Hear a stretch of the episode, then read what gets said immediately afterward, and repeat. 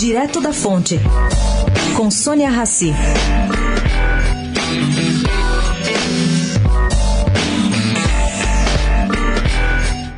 Gente, um em cada três presentes de Natal, segundo o Google, é comprado pela internet no Brasil. E, mesmo entre os que vão às compras, 88% fazem consultas online primeiro. São números surpreendentes. O levantamento foi feito em outubro, mostra ainda que 43% das compras são feitas em shoppings.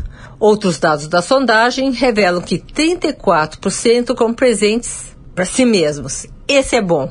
34% dos consumidores compram presentes sim, mas para si mesmos. Sônia Raci, direto da fonte para a Rádio Eldorado.